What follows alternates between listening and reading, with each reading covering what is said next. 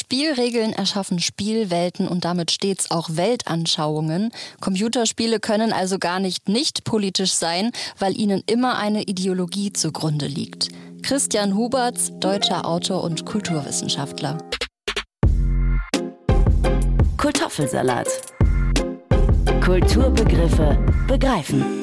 Uiuiui. Grüezi miteinander. Schönen guten Tag. Da ging es mal hier stark los. Also, ja, direkt mal ein Statement gesetzt am Anfang. Was meinst du zum Zitat? Das ist ja ganz schön tiefsinnig. Also das mhm. geht ja, wie gesagt, das geht gleich mal deep, wie man so schön sagt. Dann haben wir hinten raus nicht mehr so viel Druck von der Folge her. Nee, im Prinzip können wir jetzt gleich schon wieder aufhören und sagen, es genau. geht immer nur um Politik. nee, aber was, äh, politische äh, Inhalte von Videospielen oder was?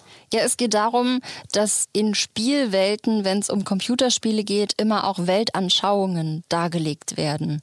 Und dass dadurch Computerspiele nicht, nicht politisch sein können, genau weil dem Ganzen immer eine Ideologie zugrunde liegt. Also derjenige, der zum Beispiel eine Spielwelt erschafft, der hat ja gewisse Vorstellungen und Werte und Weltanschauungen, die er vielleicht bewusst und unbewusst damit reinpackt. Aber wenn ich jetzt so ein Puzzle mache, wo ich, wie bei Tetris zum Beispiel, irgendwelche Steine irgendwo reinfallen lassen muss, dann ist doch da keine Politik drin, oder? es geht ja um die Erschaffung von Spielwelten. Also ich merke schon, es also ist ein Spielregeln erschaffen Spielwelten und damit stets auch Weltanschauungen. Ein weites Feld jedenfalls, ja. mit dem wir uns heute beschäftigen. Richtig, es geht nämlich um Videospiele. Wir stellen uns heute die Frage Zocken am Bildschirm. Woher kommt die Faszination für Videospiele? Mit wem hast du gesprochen in der Folge? Ich habe gesprochen mit einer Wissenschaftlerin und einem Wissenschaftler, die sich beide mit äh, Videospielen beschäftigen ein Traumjob eigentlich für jeden kleinen Jungen. Ja. Daniel Possler ist in äh, Hannover ansässig, an der Hochschule für Musik, Theater und Medien in Hannover. Und die Wissenschaftlerin, mit der ich gesprochen habe, die heißt Melanie Fritsch, sitzt in Düsseldorf und die hat sich unter anderem mit Videospielmusik befasst. Das ist auch ein ganz interessanter Punkt, der in die ganze Sache mit reinspielt. Ja. Ich habe gesprochen mit Matthias Hietsch, aka aka Stylo. Das ist sein Spielername. Er ist DFB-Trainer der E-Nationalmannschaft und ich habe mit Sebastian Wagmann gesprochen. Er ist Geschäftsführer der Firma Consonautic. Die machen Spieleentwicklung. Das ist eine Digitalagentur und ein Animationsfilmstudio. Also sie machen alles, was man sich vorstellen kann ja, in diesem Bereich. Also genau, sozusagen. Spieleentwicklung vor allem darum. Darüber habe ich mit ihm gesprochen. Ja. Stylo ist lustig. Man muss sich immer einen coolen Namen geben, wenn man Videospiele Profi ist. Ja, hast oder? du oder spielst du Videospiele oder hast mal gespielt und wie war dein Name? Nee, ich habe nie Online-Gaming gemacht. Du musst dir, glaube ich, nur einen Namen geben, wenn du Online-Games machst. Ja. Ich war immer nur so zu Hause und mit okay. Freunden höchstens mal hier Fußball auf der Playstation oder sowas. Und dann waren wir immer nur Spieler 1, Spieler 2. Genau, ja. man war halt der Verein, der man, der man war. Und dann, dann habe ich so hier und da mal Adventure heißt das. Also du, du, ich weiß nicht, ob, ob, ob dir das irgendwas sagt, Monkey Island. Ja, ja. Sowas, das war so meine Welt. Lukas Arts, haben, die haben es geschafft, Geschichten zu erzählen mit ihren Spielen. Cool. Und das war das Schöne dran, dass du Geschichten erlebt hast. Also du hast auch selber so ein bisschen gezockt und dann auch Adventure Games wirklich gespielt. Wie intensiv? Und machst du das immer noch? Ich habe keine Zeit mehr für sowas heutzutage. Aus diversen Gründen. Ich äh, vor allem natürlich die Familie. Ja. Aber früher habe ich das schon oft gemacht. Was, es gab so die Zeit als kleiner Junge, da durfte man immer nur eine Stunde am Wochenende. Mm. weiß nicht, ob du das kennst. Hattest du auch eine Konsole? Ich habe den Vorteil gehabt oder das Glück gehabt als kleiner Junge, dass ich zwei große Brüder habe. Oh, ich wollte immer zwei ältere Brüder haben. Das heißt, da warst du abgedeckt. Ich habe zwei kleinere, jüngere Geschwister, ja. Und mein ältester Bruder, der war immer schon so ein Nerd damals, also Videospiel-Nerd, der hatte immer alles. Und ich habe halt profitiert, als der, ich war zehn Jahre jünger, bin zehn Jahre cool. jünger. Und das hat sich dann schon äh, angeboten. Also ich musste mir nichts zulegen, sondern ich hatte immer alles schon. Voll gut. Gab es für uns nie.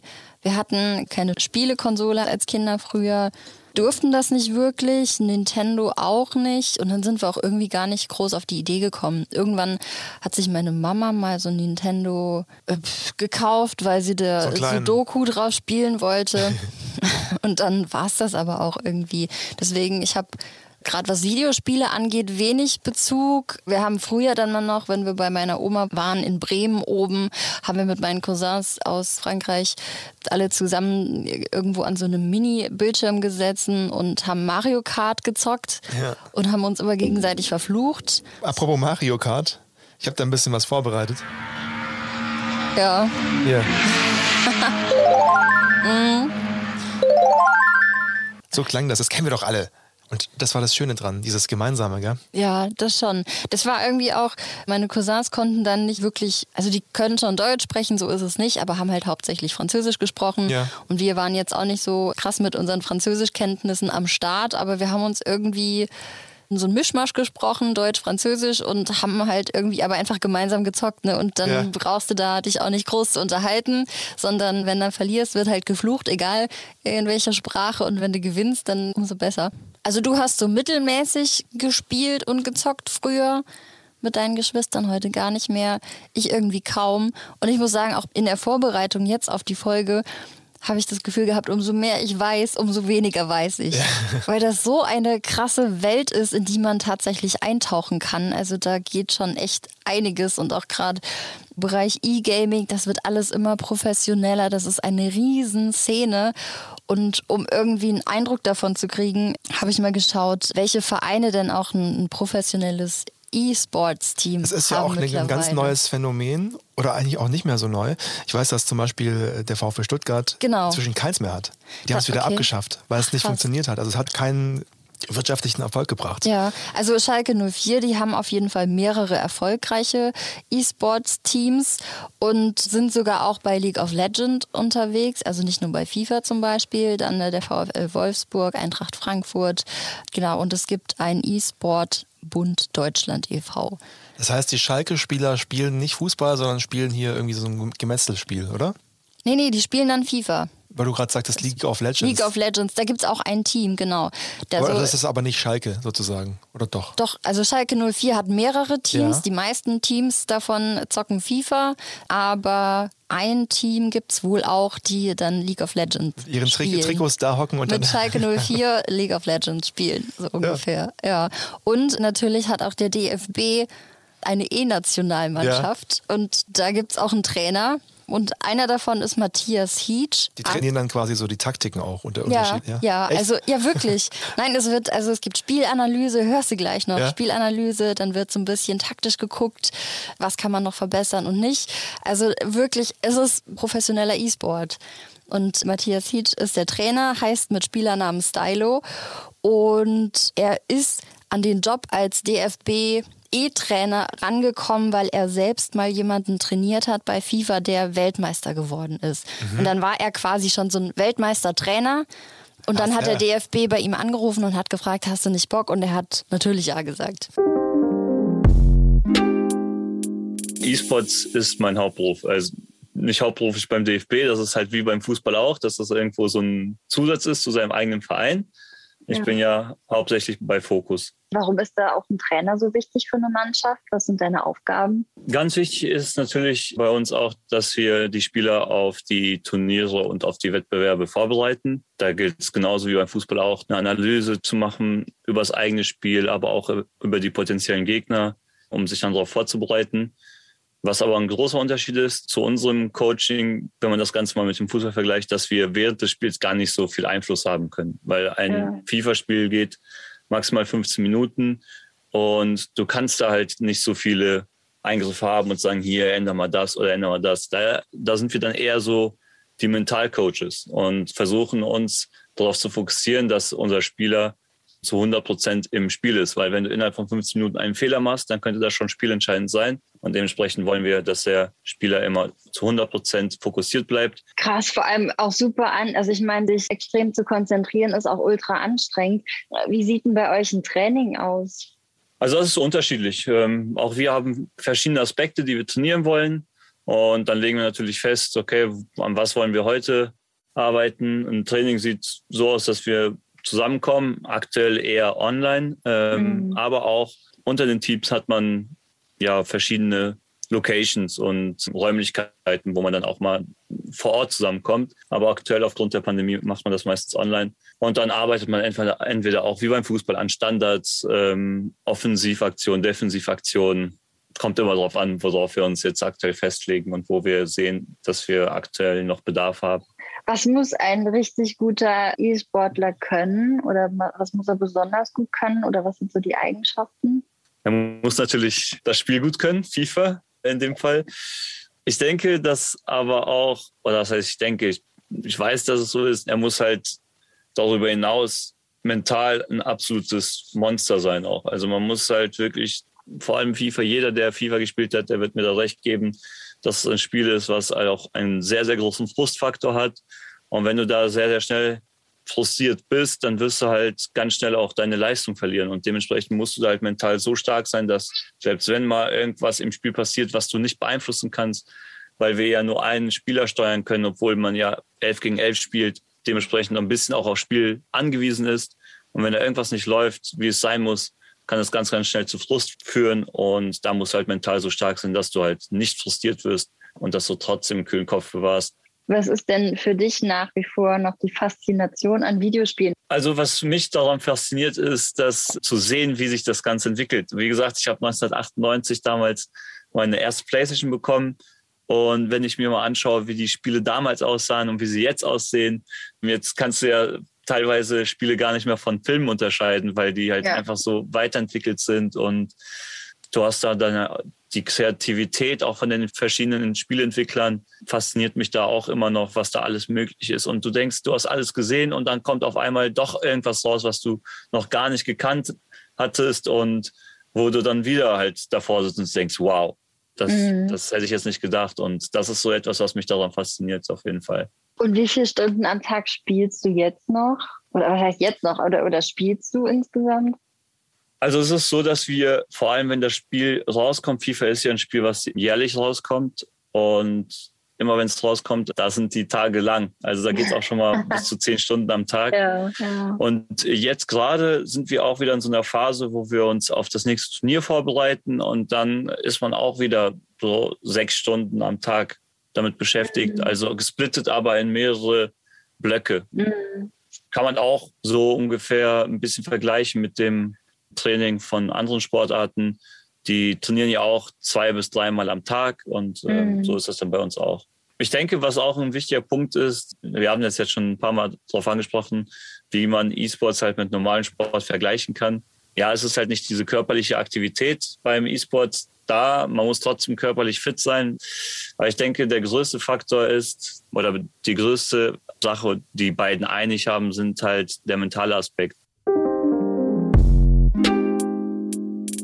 Sagt er jetzt auch nochmal, der mentale Aspekt, das hat sich ja durchgezogen durch ja, dieses Gespräch. Genau, also dass du wirklich einfach so stark sein musst vom Kopf her, dass du nicht, ja, wie er es gesagt hat, schnell frustriert bist und den Controller in die Ecke pfefferst oder so. Und er nennt es Sportart. Das ist, es scheint ihm wichtig zu sein, dass es ja, eine Sportart ist. Ich glaube auch, das wird halt immer, das hat er auch noch im Interview erzählt, das wird halt immer so ein bisschen belächelt oder wenn er dann sagt, ja, sein Beruf ist E-Sportler quasi, dann heißt es immer, ja, such dir doch mal was Richtiges, so ja. ungefähr. Und er ist ja nicht nicht nur im DFB-Team da Trainer, sondern ähm, ist auch noch mit einem anderen Team Fokus unterwegs und äh, der macht das halt hauptberuflich. Was macht man da? also er spielt.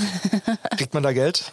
Also lohnt sich das? Weißt du das? Habt ihr darüber gesprochen? Man nee, redet, ja, redet ja nicht drüber eigentlich. Ja, nee, da, da habe ich äh, gar nicht nachgefragt. Aber ich glaube, es scheint ihm äh, damit nicht schlecht zu gehen. Er hat halt gemeint, es ist schwierig. Man kann nicht wirklich einschätzen, wie lange das gut geht, auf gut Deutsch gesagt. Ne? Ja. Also wie lange du irgendwie in dem Bereich bleiben kannst. Aber ich denke mir auch, wenn du Ewigkeiten E-Sportler warst und dann auch in dem Bereich einfach Expertise hast, wirst du auf jeden Fall dann einen Weg finden, weil ich glaube auch gerade so die Gaming-Szene, das wird in den, in den nächsten Jahren noch viel, viel mehr. Und ich glaube, das ist auch allgemein so eine Szene, die gerade so unter der Oberfläche brodelt, weißt du? Mhm. Wo hier und da mal sowas hochploppt und es sind ja, wenn du dir anguckst, riesige Fußballstadien sind voll bei irgendwelchen Weltmeisterschaften und aber trotzdem ist es noch so ein bisschen eine Nische, aber es kommt, kommt es, halt es langsam. Ist, also es ja. rückt so in die Mitte der Gesellschaft, wie Hip-Hop.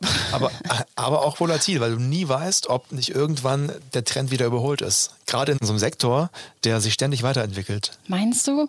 Also ich glaube, das entwickelt sich einfach nur weiter, weil gerade so der, der Faktor des Spielens kombiniert mit irgendeiner krassen Technik wird immer funktionieren. Aber ich, wenn, wenn ich es zum Beispiel so Social Media mäßig vergleiche mit Facebook zum Beispiel, das war ja, als es rauskam, hat sich jeder drauf gestürzt. Mhm. Inzwischen ist Facebook so ein Opa-Oma-Ding geworden. Keiner mhm. hat mehr Bock auf Facebook, alle rennen mhm. zu Instagram.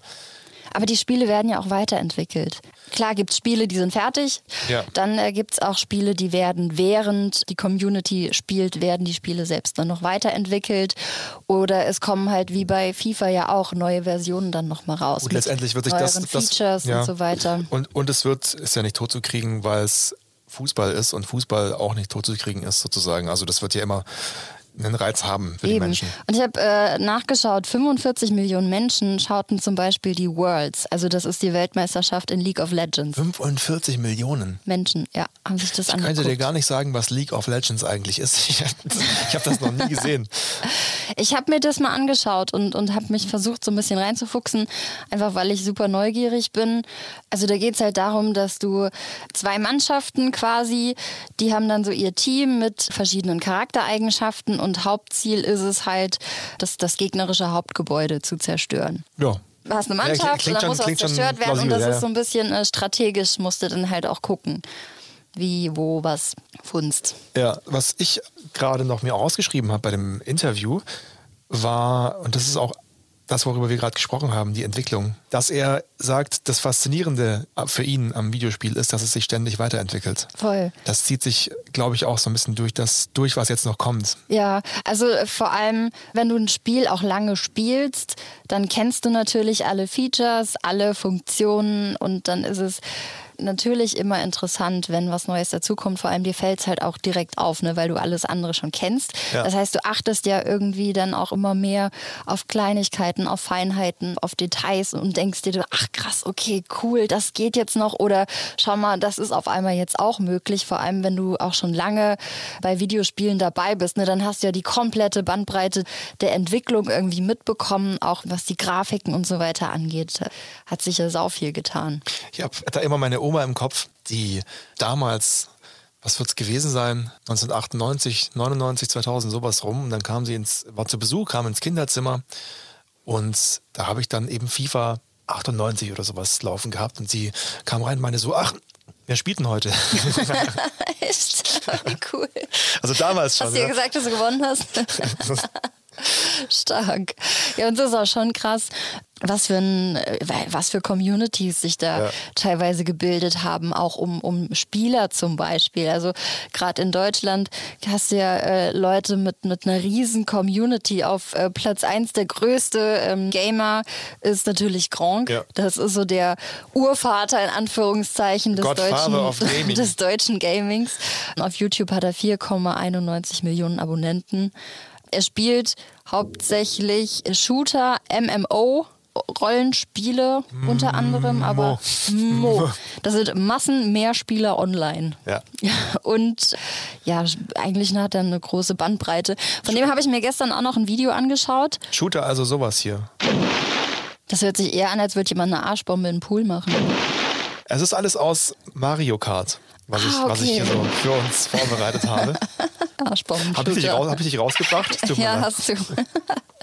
Von dem habe ich mir gestern auch noch, wie nennt man das? Play-along, Let's Plays? So ein Reel oder was? Nee, er hat, äh, also wenn du quasi ein Spiel spielst und er hat dann eine Kamera auf sich gerichtet und erzählt, Ja. was er da so macht und irgendwie war das schon echt unterhaltsam. Also ich habe mir das angeschaut und habe auch länger zugeguckt und irgendwann war es halt, es ist wirklich Unterhaltung gewesen. Okay, so, das heißt, er läuft dann da rum mit seiner Figur und dann war er in dem Spiel so ein Pförtner quasi, Ja. musste immer Autos durchlassen und dann ist er immer hin und du hörst halt seine Stimme und er dann war so, ja moin, kann man hier ihren äh, Fahrzeugschein oder sonst was sehen und er hat das halt super unterhaltsam gemacht oder auch immer so die Sachen, die im Videospiel passiert sind, halt saulustig kommentiert. Ja. Er ist auf jeden Fall der größte Gamer. Platz zwei ist Paluten. Paluten. 4,8 Millionen YouTube-Abonnenten. Und er hat auch ein Buch geschrieben über die Abenteuer in der Minecraft-Welt. Also er ist durch Minecraft äh, bekannt geworden und macht auch ganz viel so Simulatoren-Zeugs. Ja. Also da habe ich mir auch was angeguckt, ich muss so lachen. Und zwar ist er einen Fernbus gefahren und ist dann mit diesem Fernbus erstmal an die Haltestelle. Als Busfahrer musste er aussteigen. Der Fernbus-Simulator. Ja, ja, er hat da gesessen, hat sein Lenkrad und dann ist er ausgestiegen, hat alle eingeladen und musste dann schnellstmöglich, ich glaube, es ging nach Frankfurt oder so fahren. Und er hat versucht, einen schnelleren Weg zu finden und ist dann durch die Büsche und der hat das so geil kommentiert, wirklich. Ich, ich lag unter, ich, ich konnte nicht mehr. Ich habe es direkt an so viele Gruppen weitergeleitet, nach dem Motto, guckt euch das an. Es war richtig witzig. Das erinnert mich an meinen Bruder, Bruder 2, der jüngere, größere Bruder, der kein Flugzeug betritt. Also er hat noch nie ein Flugzeug betreten, weil er sich nicht traut. Und dann habe ich neulich angerufen, also ein Videocall bei seiner Frau, weil sie Geburtstag hatte. Ihn gratuliert und mit ihr gesprochen und dann ging es darum, man kommt die mal wieder uns besuchen. Die wohnen in Kiel, ein paar, paar, paar, paar Meter weiter weg. Eher so deine Family-Gegend quasi. So. Ja. Und dann ging es halt darum, ja, es ist halt gerade Corona ein bisschen zu schwierig und ähm, man kann ja auch nicht fliegen. Von, von Hamburg runter wird man sowieso nicht machen hier. Und was macht er eigentlich, habe ich dann gefragt, weil er war nicht auf dem Sofa. Dann dreht sie so das iPad um und zeigt, der spielt gerade Flugsimulator. dann saß, saß der da am anderen Ende des Raums auf dem Sessel mit dem Controller in der Hand und hat Flugsimulator gespielt. Der Mensch, der, der Mensch, der niemals in dem Leben ein Flugzeug besteigen würde. Also fliegt er nicht, weil er Angst hat, dass was passiert. Ja, Flugangst Ja. halt. Und dann, äh, genau, dann könnte er jetzt rein theoretisch, wenn er alle Level durch hat, dann kann er fliegen, weil er wüsste, wie, wo was. Er wüsste ja Kunst. auch, wenn was passiert, wenn der, wenn zum Beispiel der Pilot irgendwie einschläft, Genau. kann er einfach hingehen und selber Und übernehmen. Ja. Genau, weil er kann es dann ja jetzt. Videospiele sind ja, nicht mal so verkehrt. sind ja oft auch, habe ich mir sagen lassen, Bildung. Also du, du kannst neue Technik kennenlernen durch Videospiele. Weil Spielen immer ein Teil von Persönlichkeitsbildung ist. ja, genau, ja. Eine Sache wollte ich noch, die habe ich nämlich vergessen, zum Nationaltrainer sagen. Zehn Stunden am Tag. Das finde ich heftig. Am Anfang. Ich wollte nur gesagt um das Spiel haben, kennenzulernen. Res Respekt. Das hätte ich ja selbst zu meinen Hochzeiten nicht geschafft. Ich habe da nicht so das Zeitgefühl für, glaube ich. Ich also wenn du Pausen machst, ja, aber ich glaube auch, dass du halt wirklich da schon einfach voll drin sein kannst und dass du dann die Zeit verfliegt dann ja.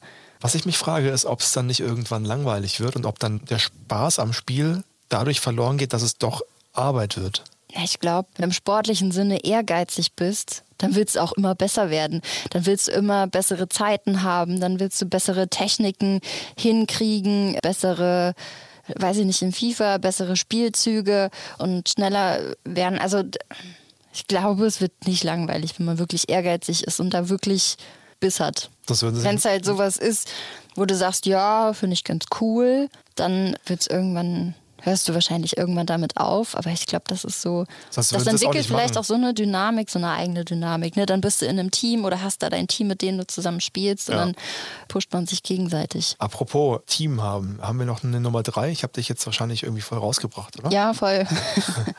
Der dritte erfolgreichste Gamer auf YouTube ist German Let's Play. Heißt der. Der hat 3,61 Millionen bei Abonnenten bei YouTube. Zockt auch mein. Darf man, ist Zocken eigentlich cool oder ist das abwertend? Ich kenne auch Leute, die sagen, ich zocke jetzt Gitarre. Also ich glaube, es ist einfach Okay. ein normales Synonym für Spielen. Dann bleibe ich bei Zocken. Ja. Der zockt Minecraft, GTA Online, aber halt auch ganz viele Simulatoren. Und das Krasse bei ihm ist, er hat sich noch nie gezeigt. Also es gibt kein einziges Bild von ihm. Man weiß nur, dass er mittlerweile ungefähr 29 Jahre alt ist, aber es gibt kein Foto von ihm.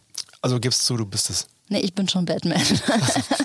aber sag's keinem. Okay, ich, ja. Also die haben schon, sind auch schon alle lange dabei und haben da echt, äh, überleg mal, 4,9 als Millionen Leute gucken dir zu, wie du, weiß ich nicht, bei wir wär's äh, Peter Lustig, Löwenzahn spielst oder so. das ist schon krass. Das ist heftig. Das ist aber, die machen dann auch richtig Kohle damit. Also mit 4,9 Millionen, da kommen ordentlich Streams zusammen. Ja. Wahnsinn. Ja, und du bist dann ja auch nicht nur auf YouTube mittlerweile, sondern du hast ja noch Twitch als äh, krass erfolgreiche Streaming-Plattform, wo du den Leuten live zugucken kannst beim, beim Spielen, wo du dann auch nochmal auf Kommentare und auf Sachen irgendwie dann mit reagierst Ja. und so. Das ist schon, schon faszinierend eigentlich. Haben sich also riesige Communities gebildet. Das, die Faszination ist groß. Und man fragt sich jetzt, wo, woher kommt das? Wir haben als einen Aspekt jetzt schon gehabt, es könnte an der Entwicklung liegen. Genau. Es gibt aber viele Bausteine. Einer von den, von den Bausteinen ist Musik. Kennt jeder. Da gibt es auch Jeder? coole Remixe mittlerweile. Ja, oder Bands, die das spielen. Mit Gitarren und, und, und Schlagzeug und Mhm. Ja, sowas. vor so als ist- Intro bei Rock am Ring auf der Bühne. Stark. Voll gut. Kennt, kennt jeder. Super Mario auf Brothers. Und ich habe eine Wissenschaftlerin getroffen, die sich mit Musik beschäftigt in ihrer Forschung. Also sie forscht zu Musik in Videospielen. Ach, das ist ja cool. Das ist ein Aspekt, über den wir gesprochen haben. Ganz interessant. Melanie Fritsch forscht und lehrt in Düsseldorf, unter anderem auch zu Game Studies. Also sie hat auch erforscht, was die Communities ausmachen, äh, solche Geschichten. Sehr interessante Wissenschaftlerin.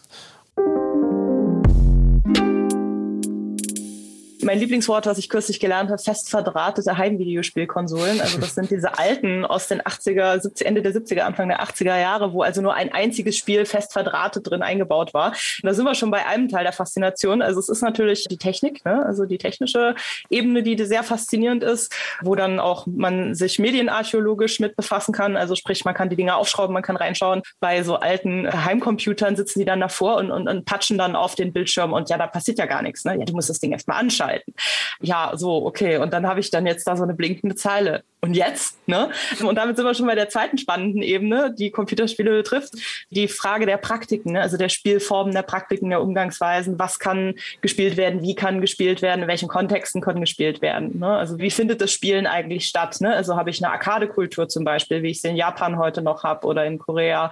Oder spielen die Leute eher zu Hause am Heimcomputer oder spielen die Leute eher auf Konsolen? Ist Mobile Gaming vielleicht sogar auch im Vordergrund. Also ich kann mich erinnern, auf einer Konferenz hat mal ein Kollege aus Brasilien gesagt, also in Brasilien wäre das Mobile Gaming, also sprich Spielen auf dem Handy sozusagen die dominante Form aus verschiedenen Gründen.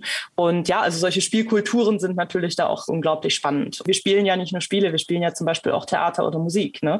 Und da habe ich auch ein ganz hübsches Zitat mal von einem Kollegen geschickt bekommen, wo sich also jemand beklagte, das war so um 1900 rum, wo sich also jemand beklagte, dass diese ganzen höheren Töchter den ganzen Tag am Klavier verklimpern. Und das wäre doch so sinnlos. Aber gut, naja, wenigstens könnte man das dann vielleicht dafür nutzen, die dabei erworbene Fingerfertigkeit fürs Schreibmaschine Schreiben dann einzusetzen. Ne? Also wenn die schon den ganzen Tag an diesem verdammten Klavier rumklimpern müssen, am Ende lernen sie dann da wenigstens Fingerfertigkeit und das kann man dann ja wieder verwenden, zum Beispiel zum Maschinenschreiben. Musik ist ein Stichwort, zu dem wir äh, sowieso kommen wollten, denn äh, Musik in Videospielen ist ein, ein wichtiger Punkt. Ich, ich, finde auch, dass Musik im Videospiel ein großer Punkt ist. Korrigieren Sie mich, wenn ich falsch liege, der dafür sorgt, dass Videospiele so beliebt sind auch. Also Musik spielt natürlich eine ganz große Rolle für das Gesamterlebnisspiel. Ne? Also man muss aber auch dazu sagen, vielleicht ist es auch zu kurz gegriffen, nur von Musik zu reden, sondern von der akustischen Ebene im Allgemeinen. Ne? Also wir, wir müssen an der Stelle ja kurz vielleicht erklären, dass Sie dazu auch geforscht haben ne? und forschen. Genau, ich habe meine Dissertation zu dem Thema geschrieben. Und da habe ich mich beschäftigt mit Musik als Designelement in Spielen, Musikspielen nochmal so als Sonderform und dann einen dritten Schritt mit fankulturellen Praktiken. Also da gehören dann eben solche Symphonieorchesteraufführungen oder zum Beispiel auch Chip Chipmusik oder eigentlich jegliche Form von musikalischer Praxis, die in, um und mit Computerspielen entstanden ist. Das gehörte da so mit rein tatsächlich, genau. Und aktuell interessiert mich dann auch die Frage, wie sich das dann auch auf andere musikalische Genres ausgewirkt hat. Aber dann ist ja die Musik ein Teil des Gesamtkonzepts, was die Faszination ausmacht. Und ich finde, dass, oder würde mir jetzt vorstellen, dass es die Entwicklung ist letztendlich. Wir haben ja angefangen mit diesem Arcade, diese zwei Tennisschläger, die den Ball hin und her oh. spielen. Ja, genau. Ja. Und sind heute heute an so Punkten, wo wir das Gras rascheln hören, wenn wir durch irgendwelche Landschaften laufen. Diese Entwicklung hin zu diesem Gesamterlebnis macht doch wahrscheinlich einen Großteil davon aus, warum wir uns auch heute als Erwachsene noch von sowas mehr fesseln lassen als jetzt von, ich bleib beim Playmobil-Beispiel. Ja, also ich sag mal, digitale Spiele haben da natürlich einfach nochmal andere Möglichkeiten und andere Qualitäten als jetzt ein Holz Holzbauklötzchen oder so. Ne? Also ich meine, man kann natürlich auch mit Holzbauklötzchen ganz wunderbare Spielerlebnisse haben. Ne? Also es kommt immer so ein bisschen dann, es ist halt eine andere mediale Darreichungsform von Spiel, sag ich mal so. Ne? Also Brettspiele sind ja dann auch nochmal, also da gibt es ja auch viel Forschung zu zum Thema Brettspiele, sind ja dann auch nochmal eine eigene Baustelle. Ne? Meinst du, ich muss das schnell sagen, bevor ich es vergesse, meinst du, als Erwachsene vergisst man so ein bisschen oder verliert man durch irgendeinen strukturierten Alltag die Fantasie und Vorstellungskraft und Kreativität, was Spielen angeht, sodass es einen dann natürlich nochmal in den Bann zieht, wenn man irgendwie so eine krasse Videospielewelt vor sich hat, in der man aktiv werden kann als Ausgleich. Ja, und auf der anderen Seite gibt es dann aber die, die sich davon nicht faszinieren lassen, weil sie so in ihrem Alltags, in ihrem Erwachsenensein feststecken, dass sie die belächeln, die es tun. Oder die wie ich, ich kann auch richtig gut mit Bauklötzen spielen. Oder so. Es mag ja auch sein, dass du dich einfach nicht dafür interessierst. Aber eine gewisse Form von Spiel machst auch du in irgendeiner Form, auch ja, wenn du nicht, nicht Video spielst. Also ich persönlich, mich, mich fesselt das nicht so. Ich fand Ja, sorry. Ich fand es aber super interessant, dass sie auch nochmal den Punkt äh, genannt hat, gerade mit der Technik. Also, dass du einfach auch fasziniert sein kannst von der Technik, die dahinter steckt. Die Technik und es ist halt dieses Gesamtkonstrukt. Genau, so verschiedene Säulen Bausteine. quasi, Ja. richtig, äh, was dann so eine Gesamtfaszination irgendwo ausmachen. Technik, die Praktiken. Was ich sehr wichtig fand, war, ich habe gerade eine Geste gemacht, wie ich will was sagen, aber Ja, ich auch, aber nee, sag ruhig. die, die Tatsache, dass der Mensch immer spielt, wenn es einem vielleicht auch gar nicht auffällt, sondern wir spielen Theater, wir spielen Musik oder wir schauen Theater, das ist alles Spiel. Mhm. Aber wir, wir nehmen das als Spiel nicht wahr. Und wenn jetzt jemand Videospiele spielt, spielt er genauso wie jemand, der Gitarre spielt. Ja, das sozusagen. stimmt. Das heißt, Spiel ist ein wesentlicher Bestandteil des Menschen. Ja. Und natürlich auch, wie du es schon angerissen hast, um Sachen zu lernen. Das ist ja wie bei Kindern auch. Man lernt Sachen am besten durch Spielen und spielerisch, indem man das vielleicht noch mit anderen Dingen verknüpft. Dann zum Beispiel auch, wie in Videospielen ja auch die Musik oder irgendwie akustische Reize in dem Sinne. Akustische Reize wie das hier. Und ich fand auch noch cool, dass sie allein den Begriff Spielkultur in den Mund genommen Ja. hat oder gesagt hat. Weil es Das ist Kultur einfach, ist. Genau, es ist einfach ein Stück Kultur auch und es gehört auch einfach dazu. Und der Aspekt habe ich mir noch gar keine Gedanken drüber gemacht. Jetzt fängt es erst an zu rattern bei mir, dass du gesagt hast, ja, Spielen ist halt einfach so ein essentieller Teil des Menschen. das gehört zu uns. und das gehört irgendwie mit dazu. Deswegen spielen Kinder ja, um die Welt zu entdecken. Und ob du jetzt als Kind die Welt entdeckst, wie sie in echt ist, oder ob du als Erwachsener eine Fantasiewelt entdeckst, das ist sehr ähnlich. Er hat die, die gleichen Reize irgendwie. Hat die gleichen ja. Reize und so kriegst du die Kinder ans ans Videospiel als eine Videospielfirma, weil wenn du jetzt Bauklötzchen baust, dann baust du die Bauklötzchen und da passiert nichts. Aber wenn du jetzt hier mal zack, boing, die ganzen linke, linke Dinger Ja. und äh, Geräuschdinger hast, dann fasziniert es das Kind ja automatisch schon. Und so ja. bist du dann immer, wenn, wenn du einmal das Handy rausholst, um was nachzuschauen, kommt das Kind und sagt, ich möchte die Tier-App Oh anschauen. Gott, ja. Und das Coole an Videospielen ist ja eigentlich so vielfältig wie die Menschen insgesamt. So vielfältig sind ja auch die Spielgenres, die es halt irgendwie Ja. gibt. Ich habe die populärsten Spielgenres mit ein paar Beispielen. Fangen wir bei A an. Actionspiele, also äh, ja, SpielerInnen steuern meist eine einzelne Figur oder zum Beispiel ein Fahrzeug. Die Spielmechanik fordert vor allem Geschicklichkeit und Reaktionsschnelligkeit. Dann geht's um das Ausschalten von Gegnern zum Beispiel oder das Erreichen eines bestimmten Punktes im Level. Bekanntes Beispiel ist dafür die Spielreihe GTA. Ja.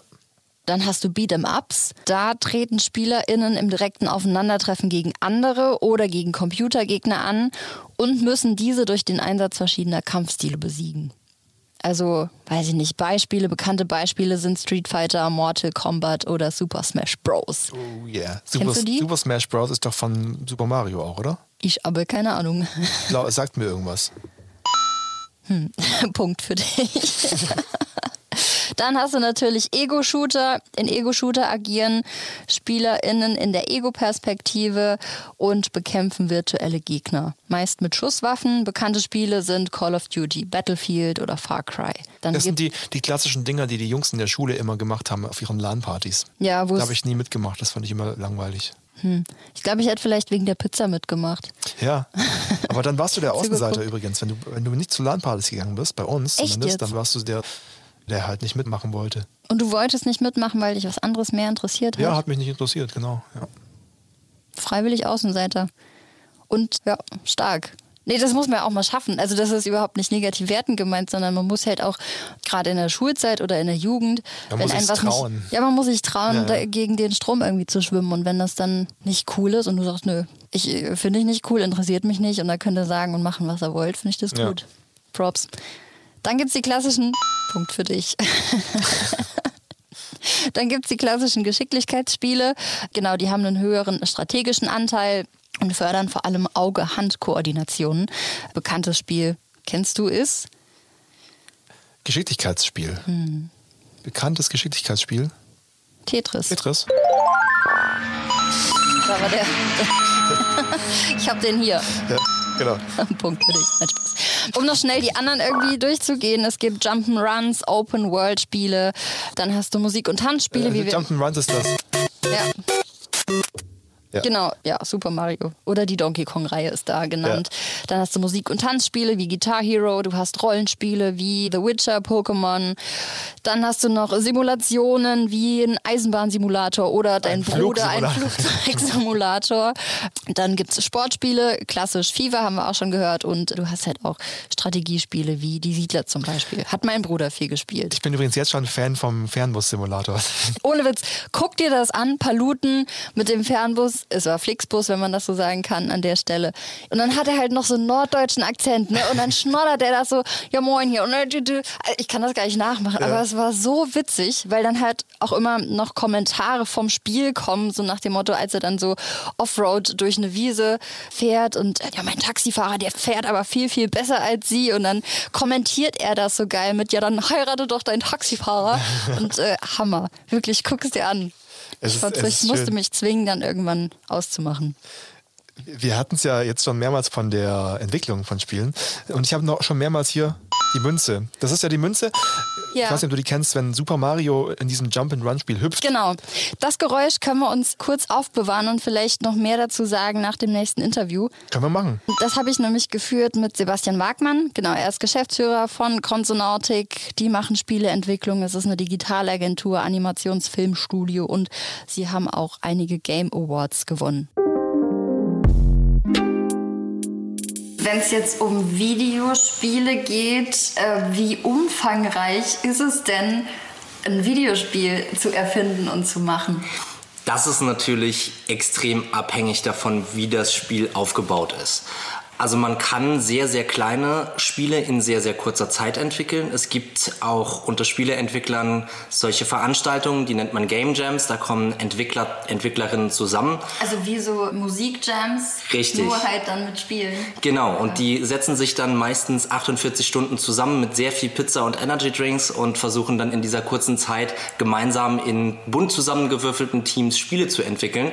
Das sind dann natürlich keine fertigen, marktreifen Spiele, aber es entstehen dann eben Prototypen in solchen Veranstaltungen, wo man halt einfach auch ein bisschen Erfahrung sammeln kann, wo man neue Entwicklerinnen kennenlernen kann und einfach auch Spaß zusammen hat. So eine richtige Videospieleproduktion hängt natürlich auch immer davon ab, wie groß ist das Team, wie umfangreich ist die Story, wie viele Level gibt es. Wenn ich jetzt so ein Videospiel, entweder wenn, nee, ich, ich auf gar keinen Fall, aber ihr, wenn ihr ein Videospiel entwickelt, was gibt's denn da für Tricks und Kniffs zum Beispiel, die man einbaut, dass die Spieler an irgendeiner Stelle sich denken, ach krass, okay, jetzt passiert da irgendwas oder Also eigentlich ist das wie bei einer Musikband. Du überlegst dir natürlich zuerst, wer ist meine Zielgruppe. Also welche Zielgruppe mag ich bedienen und was mag diese Zielgruppe. Das entsteht teilweise bei Spieleentwicklern natürlich auch aus einem wirtschaftlichen Hintergrund, also dass man sich vorher natürlich anschaut, was sind Communities, in denen kann man natürlich auch als Entwickler einfach, wenn man da Spiele entwickelt, viel Geld verdienen, weil irgendwie muss so eine Firma natürlich auch am Laufen gehalten werden, die Mitarbeiter müssen bezahlt werden. Aber es ist oft und gerade bei uns auch der Fall, wir überlegen uns natürlich auch, was spielen wir selber gerne. Und daraus entsteht dann natürlich erstmal ein Spielgenre und für diese Spielgenres gibt es natürlich auch gewisse Klischees, was, was man da so erwartet, wenn man ein gewisses Spiel spielt. Auf der anderen Seite gibt es dann aber auch Mechaniken, die rein aus so einem psychologischen Hintergrund kommen. Also dass man festgestellt hat, wenn Sounds auf eine bestimmte Art und Weise eben gestaltet sind, wenn da sehr viele, viele Höhen drin sind, wenn das sehr äh, crisp und, und sparkly klingt, dann äh, regt das beim Spieler eben das Belohnungszentrum an, wenn er eine bestimmte Aktion ausführt. Und Ah, deswegen auch immer, wenn man, keine Ahnung, irgendwelche Münzen einsammelt, immer Ja. diese Bling, Bling, Bling, Bling. Genau, diese, diese Sounds, die regen extrem das Belohnungssystem im Gehirn an. Und ähm, dann ist der Spieler natürlich auch motiviert, einen weiteren Spielfortschritt zu machen. Ja. Shia, was gibt's noch für Tricks und Kniffs oder, oder so, weiß ich nicht, pädagogisch? Das ist ja eigentlich schon äh, komplette Psychologie, ne? Da steckt viel Psychologie hinten dran, weil man muss sich ja auch Gedanken machen, wie schafft man es, ein abwechslungsreiches, reichhaltiges Gameplay zur Verfügung zu stellen, dass die Spieler auf der einen Seite nicht langweilt, wo man aber auch gut reinkommt. Also ein ganz wichtiges Thema. Dann Spieleentwickler auch täglich damit konfrontiert sind, Leuten etwas beibringen zu müssen. Wir müssen unseren Spielern das Spiel beibringen, das wir selbst entwickelt haben. Und das muss so intuitiv und so reibungslos wie möglich ablaufen, laufen, dass die eben auch gut in dieses Gameplay reinkommen. Das heißt, ein Trick ist natürlich auch, die Spielerinnen und Spieler am Anfang des Spiels nicht mit zu viel Content, mit zu vielen Funktionen zu überladen. Das macht das Ganze immer noch mal abwechslungsreicher. Man hat dann auch immer noch mal diesen Moment, oh cool, ich habe jetzt diese Fähigkeit freigeschaltet, jetzt habe ich Lust, die auch auszuprobieren. Und man überlädt halt den Spieler nicht am Anfang vom, vom Spiel komplett mit irgendwelchen Dingen, die er vielleicht auch gar nicht braucht und wo er sich 20 Mechaniken jetzt gleichzeitig merken muss, wie die funktionieren. Ich wollte gerade schon fragen, was fasziniert dich an Videospielen denn? Das ist eine sehr gute Frage. Also, das ist eigentlich so die ganze Bandbreite. Am Spielen von Videospielen fasziniert mich auf jeden Fall die Detailgenauigkeit, mit der man mittlerweile solche Welten aufbauen kann. Die, die Komplexität auch, wie solche Geschichten funktionieren können. Bei mir ist es aber natürlich immer so das Problem, ich kann ein Game nicht nur aus der Perspektive eines Konsumenten spielen. Weil ich immer, also das erste, was ich in so einer Spielewelt immer mache, ist rauszufinden, was kann ich eigentlich alles machen. Also, wo hat mir das Entwicklerteam Grenzen gesetzt? Wo sind vielleicht auch Grenzen überwindbar? Vielleicht auch auf eine Art und Weise, wie es die Entwickler gar nicht gedacht haben. Aber auch, wo haben sie sich wirklich Gedanken gemacht um, um Themen, die nicht so gängig sind? Also es gibt beispielsweise ein bekanntes Open-World-Game, das ist schon sehr, sehr lange auf dem Markt. Und damals, nur um ein Detail zu nennen, hat man sich wirklich Gedanken darum gemacht, wenn die Figur mit den Fußspitzen auf dem Bordstein stand und mit der Ferse auf der Straße, dann hat sich tatsächlich der Fuß so angepasst, dass der schräg auf dieser Kante stand. Und das war zu der damaligen Zeit absolut nicht gängig, dass man solche kleinen Details in ein Spiel reingebaut hat, weil es fällt vielleicht nur einem kleinen Prozentsatz der Community überhaupt auf, dass, dass dieses Feature in dem Spiel drin ist. Das ist unfassbar faszinierend. Wahnsinn. Mhm, das war richtig interessant. Ich hätte Also- auch wiederum noch Stunden weiter fragen können. Man müsste jetzt mal sich hunderte Spiele angucken und spielen und dann mal darauf achten, wie viele Füße quer stehen. Ja, zum Beispiel. Das ist echt krass. Ja, aber es sind halt genauso Kleinigkeiten, machen dann auch die Faszination, glaube ich, aus. Wenn du auch schon lange Videospiele spielst und dabei bist und ja, dann achtest du immer mehr auf solche Details zum Beispiel. Und ich glaube, wie er auch gesagt hat, ne, das fällt einem ganz, ganz kleinen Teil der Leute nur auf, aber diese 1%, die feiern dich dafür so Ja, ja. krass. Weil das ist ja auch, wenn es dann ums Programmieren geht, ist das ja wiederum nur um so ein kleines Detail irgendwie hinzukriegen, ein Riesenaufwand. Das ist erstaunlich. Was ich übrigens sehr, sehr, sehr nett fand gerade, ich kann mich total in ihn reindenken, dass er aus Konsumentensicht nicht mehr spielen kann, sondern nur noch aus äh, Herstellersicht. Das geht Ja. mir so, wenn ich Radio höre oder wenn ich ein, eine Dokumentation im Fernsehen sehe. Ich weiß nicht, wie es bei dir ist. Bei mir ist es nach wie vor so, ich glaube, in der Filmfolge hatten wir, oder in, in so ein paar anderen Folgen auch noch, wenn ich so in der Geschichte drin bin und wenn mich die Geschichte so fesselt, dann vergesse ich das. Mhm. Und ansonsten feiere ich auch so kleine Details oder Übergänge Genau, oder ja, ja. rhetorische äh, Sachen oder, oder Tricks und Kniffs in Moderation zum Beispiel. Da bin ich immer Feuer und Flamme für. Oder so Bildstilistiken. Aber du merkst dann auch so auf deiner Seite, aha, hat sich da jemand was vorschreiben lassen und liest es nur ab? So, ja, ja, genau, genau. Oder aber da ist was vorgeschrieben und der liest es richtig gut ab. Ja, Ne, ja. Das kannst du ja auch, also wenn man merkt, da ist was vorgetextet. Oder halt dieses, okay, da hat jemand mal gerade noch so eine persönliche Färbung mit reingebracht. Oder sich einfach auch mal nicht vorbereitet. genau. Oder so, ja, das ist schon. Aber zurück zu ihm, zu äh, Sebastian Wagmann. Er hat jetzt halt auch echt wieder gesagt, dass diese Komplexität es ist, die- dass, dass Spiele sich einfach entwickelt haben. Mhm. Das ist bei mir hängen geblieben. Dann entwickelt sich ein Spiel als solches im Spiel auch noch weiter. Dieses Genau. Belohnungssystem. Das Ja. fand ich sehr interessant Ja. aus, aus Entwicklersicht. Genau, einfach, dass es Studien und Forschungen gibt, dass wenn du so hohe Töne hast, wie er es ja sagte, ne, dass dann so das Belohnungszentrum angesprochen wird und dass dich das dann natürlich auch nochmal motiviert, weiterzuspielen. Also irgendwie kannst du dich dann ja auch nicht dagegen wehren. Nee, genau. Weil du so krass beeinflusst wirst. Du willst ja wissen, wie es weitergeht. Ja. Und du willst das er erreichen, Ja. was du. Oder dann in dem Moment, wenn ein Belohnungszentrum angesprochen wird, dann werden ja wiederum Hormone ausgeschüttet. Das macht dich glücklich.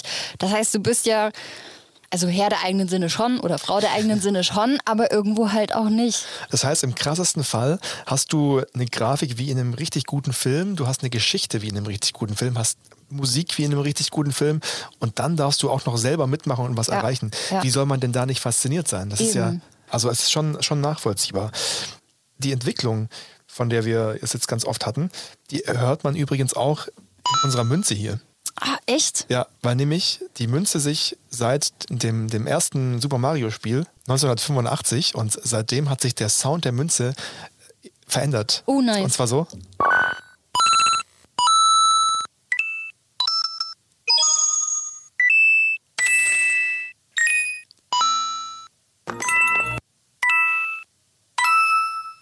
Also nicht viel Krass. irgendwie, aber trotzdem. So in der Mitte klang es total realistisch, als wenn eine Münze Ich fand dieses Klirren als Ja, ja. in so einem Geldbeutel, weißt du, mit mehreren Münzen, das fand ich cool. als wenn sie wirklich runter, äh, also echt eine echte Münze in den, Ja, in den Beutel reinfällt gut. und dann ist es wieder unrealistischer geworden, fand ich. Also Und man hat auf jeden Fall ähm, den Part gehört, an dem es so ein bisschen dem Handy-Klingelton ähnlich Stimmt, war. ja. Einfach wie so ein Handygeräusch tatsächlich. da steckt viel Entwicklung drin, einfach nur in diesem kleinen Münzenklein. Und auch Zeitgeist, ja. Mhm. Und allein, also krass, überleg mal, du hast so eine riesen Spielwelt erschaffen als Spieleentwickler.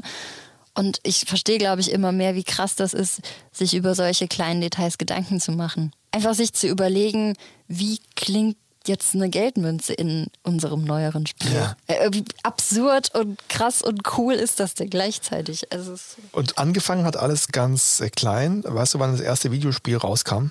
Mhm. Kannst ja auch mal schätzen. ich bin nicht gut in Schätzen. Ich schätze tierisch daneben 1900. Wir haben ein Jubiläum dieses Jahr, das mal vor, vorneweg gesagt.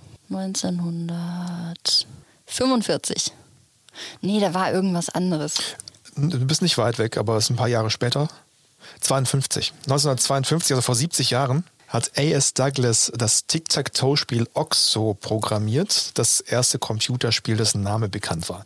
Ging dann weiter 58 mit Tennis for Two, das war dieses Spiel, wo man dann diese beiden Tennisschläger Ja. hat, also einfach nur zwei Lichtstreifen, die sich den Ball hin und her gespielt haben.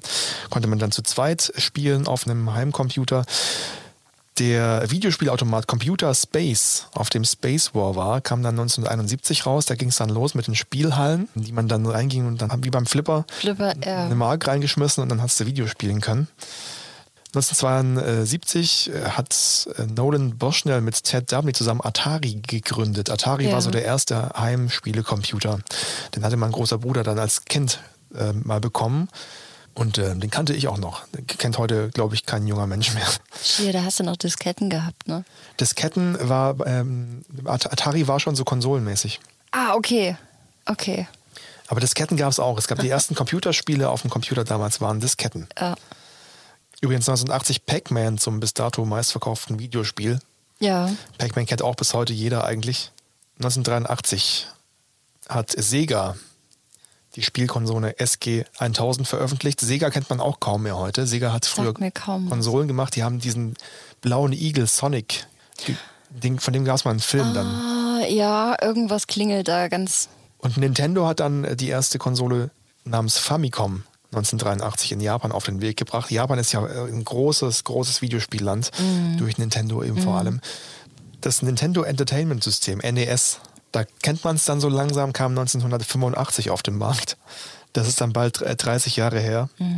1986 der erste Teil der Legend of Zelda Serie. 86 ging's los. Warte mal, 85 ist nicht bald 30 Jahre her, 85 ist bald 40 Jahre her. Merkst du was? Es, ist, es, geht, es geht zu Ende. 1990 dann das Super Nintendo Entertainment System SNES. Da wurde es dann langsam, äh, die Jump'n'Run-Spiele kamen dann groß ins Kommen.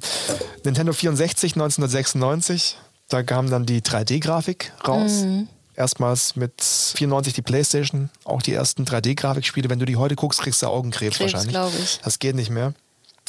Ja, und so zog sich dann durch. 2000 die PlayStation 2, 2001 der Nintendo GameCube, 2004 World of Warcraft, das bis heute erfolgreichste äh, Rollenspiel.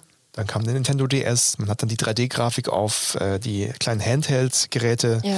gebracht. Das ist schon verrückt, weil die Zeitspanne ist ja eigentlich überhaupt nicht lang. Nee, es Kommt uns jetzt immer, lange immer vor, schneller. aber so die Schritte, in denen einfach viel mehr passiert, so die Abstände sind immer kürzer geworden. 2006 zum Beispiel die Wii, wo man dann so mit Ja. Bewegungen steuern konnte. Ja. Auch gerade die ganzen Technologien, die dahinter stecken, das hat sich ja so krass entwickelt. Total. Und ganz aktuell die PlayStation 5 eben auf dem Markt. Das, was gerade das Neueste ist, was, was so rauskam. Scheiß. Der heiße Shit ist die PS5. Krass. Jo. Und das alles innerhalb von, wie du sagst, so die ersten 70 Jahre, Ja. von, davon 50 Jahre. Ja, und dann, ganz langsam und dann ging es irgendwie. ging es Schlag auf Schlag. Hier. Zack, da waren sie dann. Wir haben ja noch einen Wissenschaftler am Stissel. Tatsächlich ein Stisselschaftler. ein Wissens Wissenschaftler. Wissenschaftler namens Daniel Possler aus Hannover, der mir noch ein bisschen was erzählt hat über seine Forschungen auch und was seiner Meinung nach die Faszination vom Videospiel ausmacht. Videospiele sind ein Buffet. Die bieten ganz viele verschiedene Dinge, die auf uns einen hohen Reiz haben können. Und ich glaube, ganz grundsätzlich muss man erstmal beachten, dass Videospiele nicht nur Geschichten sind, wie beispielsweise ein Film, sondern auch immer Aktivitäten. Also die sind interaktiv und die reagieren auf uns und wir können auf die reagieren. Und das ermöglicht uns ganz viele verschiedene Dinge, die auf diesem Buffet von Videospiel Spaß stehen, die wir eben dann ja, verwenden oder nutzen können. Also beispielsweise können Spieler Einfluss auf die Spielwelt haben. Sie können Handlungen vollführen, sie können für einen bestimmten Handlungsausgang, für ein Ergebnis des Spiels sich einsetzen, sie können gewinnen oder sie können verlieren. Dadurch kann ein ganz besonderer Reiz aufkommen, den wir sonst auch von Brettspielen beispielsweise kennen oder vom Sport beispielsweise. Aber sie haben natürlich auch ganz oft eine Geschichte mit dabei. Und diese Geschichte ermöglicht es uns, in eine Fantasiewelt einzutauchen, in andere Rollen hineinzuschlüpfen. Und das fühlt sich halt oftmals sehr viel realer oder tatsächlicher an, als beispielsweise in einem Film, eben weil wir einen Einfluss auf die Geschichte nehmen können. Das heißt, dass das so ein bisschen das Beste aus beiden Welten verknüpft. Also wir haben, wir haben die Faszination Film und Spiel und es ist wie, wie, wie ein weitergeführter Kinofilm, in dem ich aber selber mitmachen kann, oder? Genau, so im weitesten Sinne würde ich das so fassen. Aber es hängt natürlich auch immer sehr, sehr stark vom Spiel ab. Wir hatten es gestern von der sinnstiftenden Unterhaltung.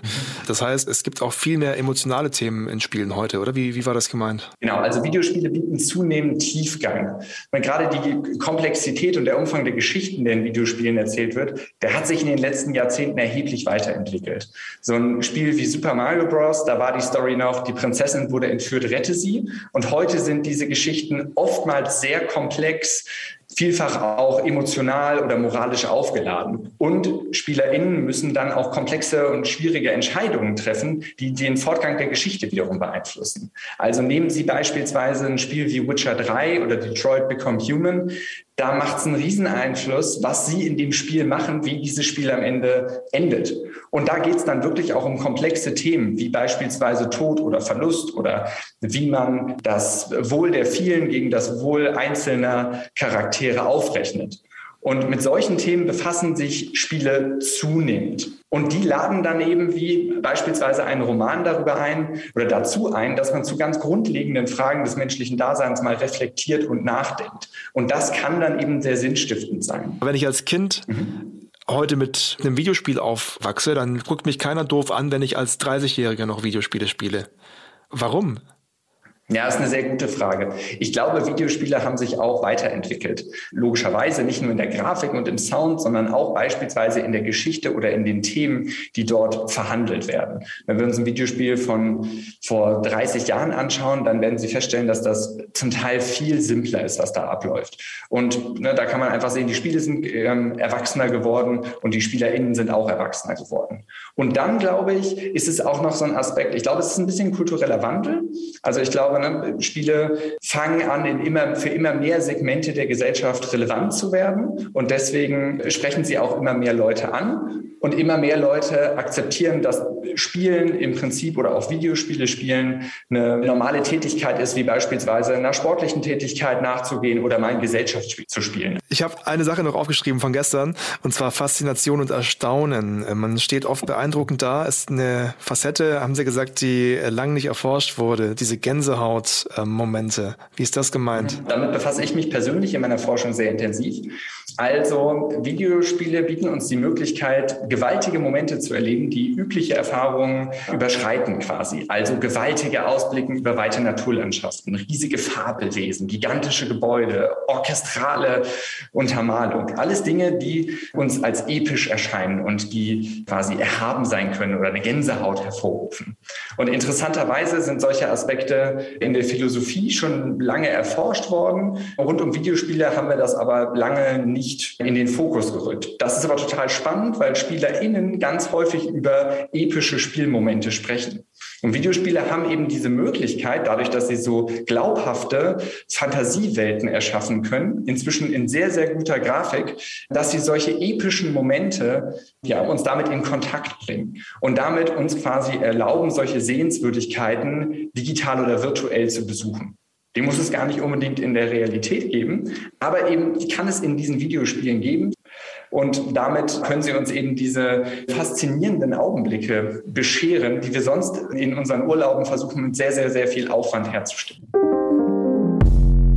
Und wahrscheinlich wesentlich teurer. Mhm. Also irgendwie auf den Mount Everest zu klettern ist wesentlich aufreibender, anstrengender und teurer als das krasseste Fabelwesen ever ja. in einem Videospiel erlegt zu haben. Es ist so, so ein Entspannen einfach auf einer Ebene. Das Entspannen und ich glaube vielleicht eher noch Flucht aus dem Alltag. Aus dem Alltag also ja. wenn du so einen eintönigen, tristen Alltag hast, in dem du jetzt auch nicht unbedingt das Gefühl hast, du bist so wirklich am Leben, weißt du, wie ich meine, sondern es ist halt alles so. Es läuft so mit. Es läuft und es ist anstrengend und man macht das halt, aber es ist jetzt nicht toll, dann ist das auf jeden Fall gute Flucht aus dem Alltag. Da erlebst du was, da hast du, wenn es ein Gruppenspiel ist, deine Leute um dich, man erlebt gemeinsam irgendwas, man entdeckt was, man schafft gemeinsam was. Das fühlt sich ja, glaube ich, oder ist von der Gefühlswelt her gleich wie als wenn es in der Realität geschieht geschehen würde.